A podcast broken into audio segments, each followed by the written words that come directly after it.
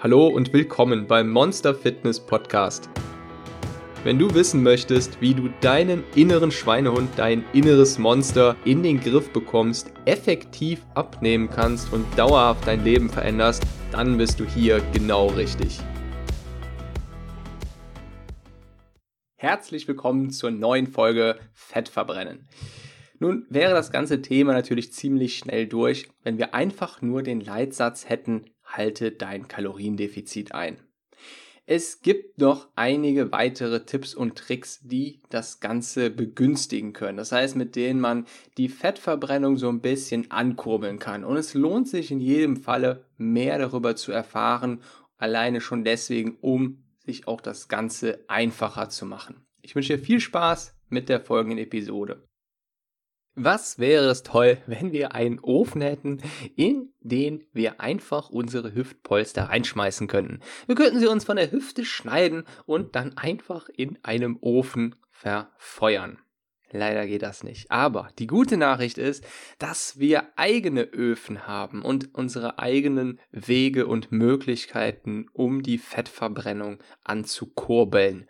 Nun kennst du ja den Leitsatz, der da ist, halte dein Kaloriendefizit ein. Allerdings gibt es doch noch ein paar weitere Tipps und Tricks, mit denen man den Effekt zumindest ein bisschen erhöhen kann und mit denen man es sich gleichzeitig vereinfachen kann. Nochmal grob zusammengefasst gibt es vor allem zwei Möglichkeiten, wie du eben deinen Kalorienverbrauch erhöhen kannst. Einerseits erhöhst du deinen passiven Verbrauch. Das heißt, wenn du dir mal vorstellst, da stehen Tom und Jens nebeneinander und beide sind gleich groß, dann kann es trotzdem sein, dass Tom ein, einen wesentlich größeren Kalorienverbrauch hat als Jens. Das zweite ist die Bewegung, also der aktive Kalorienverbrauch. Je mehr du dich bewegst, wenn du zum Beispiel Sport treibst, verbrennst du natürlich Kalorien. Das Stichwort hier sind Bewegungsroutinen. Das heißt, du musst keinen Leistungssport betreiben oder äh, irgendwo im Sportverein tätig sein. Aber es hilft nun mal, wenn du regelmäßig zu einer Bewegungsroutine findest. Sei es regelmäßiges Spazierengehen, Fahrradfahren, ähm, die Treppe immer wieder nutzen oder ähnliche Dinge, die nicht direkt Sport sind, aber dir eben auch viel Bewegung verschaffen. Wenn du es regelmäßig beibehältst, dann entwickelt sich mit der Zeit etwas, etwas, das nennt sich Momentum.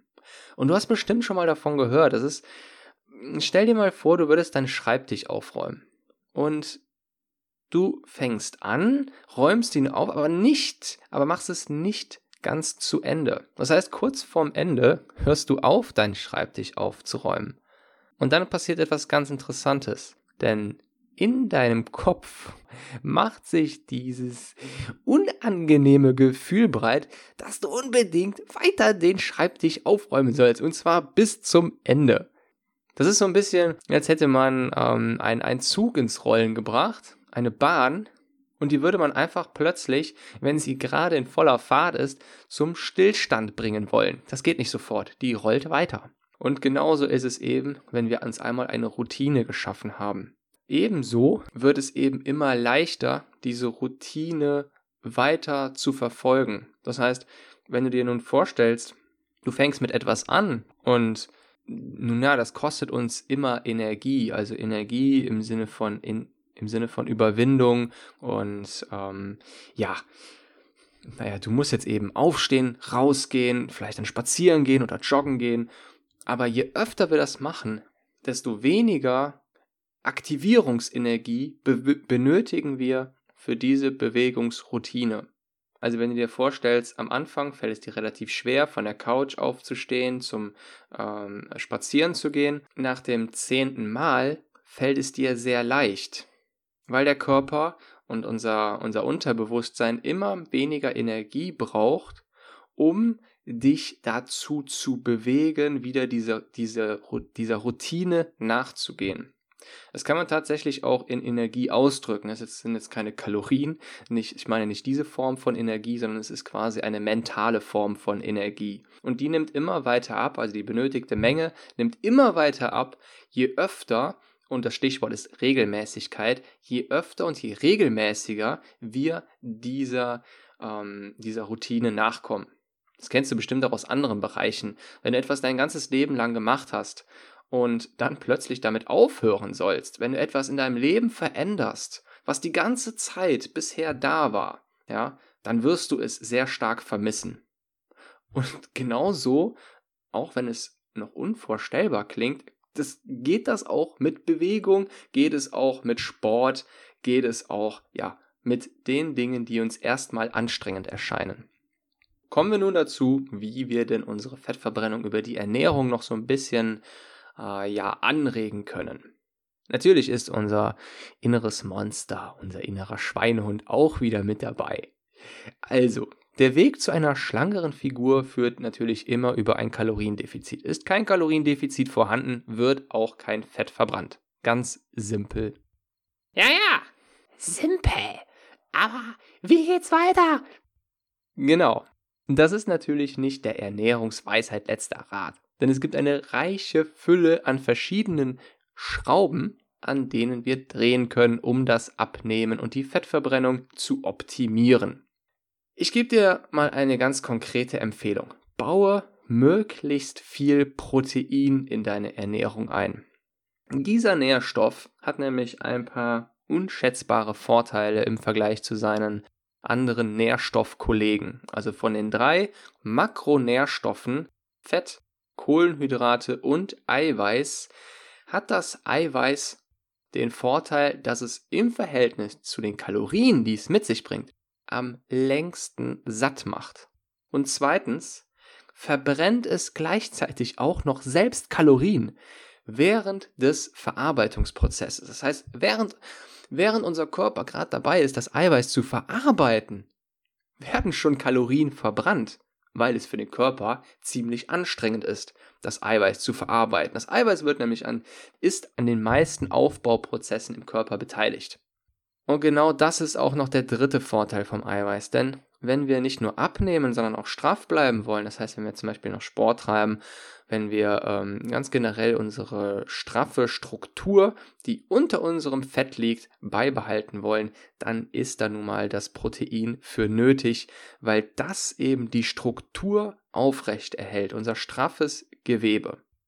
Wenn wir jetzt mal auf, von dem, vom Eiweiß weggehen zu den Kohlenhydraten hin, dann weißt du wahrscheinlich schon, dass wir darauf achten sollten, äh, möglichst viele Ballaststoffe zu essen. Also kein raffinierter, einfacher Zucker, sondern möglichst eher Vollkornprodukte, optimalerweise Gemüse. Und zwar nicht nur deswegen, weil das eben natürlich weniger Kalorien hat, sondern weil es eben wesentlich satter macht und eben auch wieder mehr Kalorien verbrennt während des Verarbeitungsprozesses. Proteine sind die guten auf Kohlenhydrate eher verzichten und wenn dann nur solche mit vielen Ballaststoffen. Klingt eigentlich erstmal ganz easy. Was du dir unbedingt, nicht ganz, also was du dir unbedingt noch mitnehmen solltest, ist, der Bauch redet mit uns. Ach was, das ist ja eine Info. Gerade gestern Abend, wie eigentlich häufiger in der letzten Zeit, hat er mir mitgeteilt, ich soll mir besser was bei McDonald's holen. Und eine Cola sollte ich mir auch gönnen, meinte mein Bauch. Aber ich schätze, das ist nicht gerade das Gespräch, das mir weiterhilft, oder? Nein, nicht ganz. Und das trifft auch sehr gut den Punkt. Denn es gibt sowas wie intuitives Essen.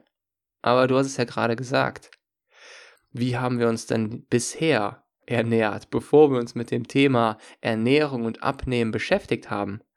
War das äh, wissenschaftlich nach bestimmten Regeln? Nein, wir haben uns intuitiv ernährt. Wir haben nämlich das gegessen, was unser Bauch und unser Gefühl uns vorgegeben hat.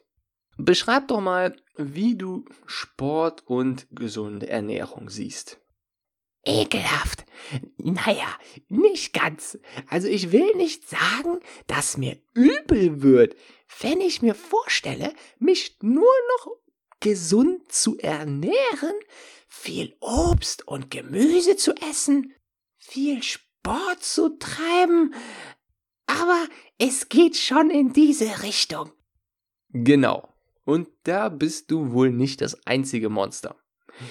Stell dir nur mal vor, dass es Monster gibt, bei denen auch das Gegenteil der Fall ist. Für die ist Fettverbrennen keine Qual und der Gedanke an Sport und an eine Ernährung, die ihnen eigentlich sehr gut tut, löst keine Übelkeit aus. Gibt's nicht. Doch. Und es funktioniert sogar mit Sicherheit. Und zwar bei jedem Monster. Und das Tollste ist, und das klingt jetzt wie aus einem tollen Werbeslogan, es ist ein Prozess, der sofort umsetzbar ist. Ich habe darüber schon in Motivation zum Abnehmen gesprochen.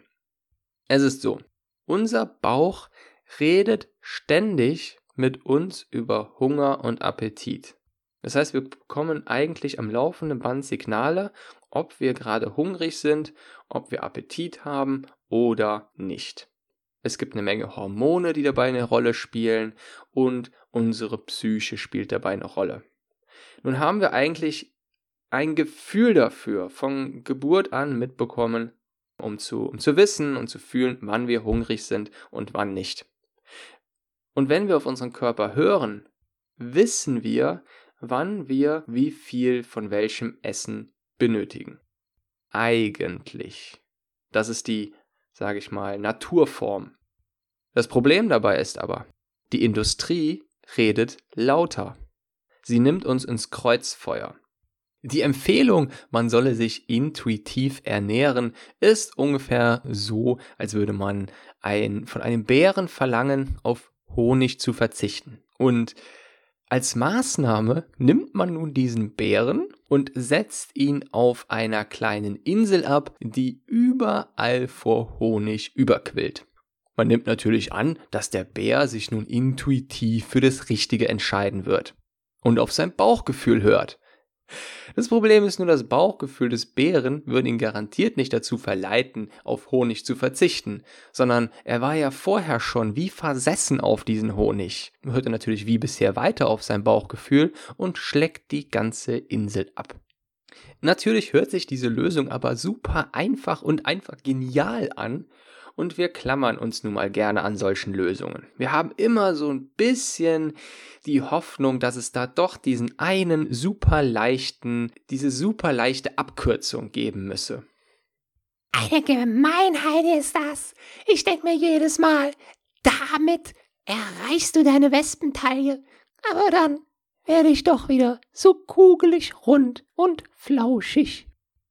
Viele Diäten, die nichts mit Fettverbrennen zu tun haben, setzen auf diese Werbung. Sie schlagen eine Fastenkur vor, zum Beispiel Suppen oder Saftfasten, sodass du auf der Waage innerhalb kurzer Zeit sehr schnell an Gewicht abnimmst, aber das ist eben zum allergrößten Teil leider kein Körperfett. Der Effekt überwiegt und wir sind ziemlich emotional überrumpelt von diesem Erfolgsgefühl und sind dann umso frustrierter, wenn es dann plötzlich wieder nach oben geht, beziehungsweise es mittelfristig und vor allem langfristig gar nicht weitergeht. Die Reaktion darauf ist dann leider, dass wir uns selbst die Schuld geben. Wir denken, ja, unser Stoffwechsel, der funktioniert nicht richtig, meine Schilddrüse funktioniert nicht richtig, das muss doch an mir liegen und nicht daran, dass ich mir die falsche Diät ausgesucht habe. Nun, das, was wir noch tun können, um unsere Fettverbrennung anzukurbeln, ist eben unseren passiven Verbrauch zu erhöhen. Das heißt, wir machen nichts anderes, als uns kleine Stoffwechselfabriken aufzubauen, die dich nicht nur straff und knackig aussehen lassen, sondern gleichzeitig auch deinen passiven Kalorienverbrauch erhöhen. Und die Technik und der Weg, mit dem wir das erreichen, ist bei Männern und Frauen identisch.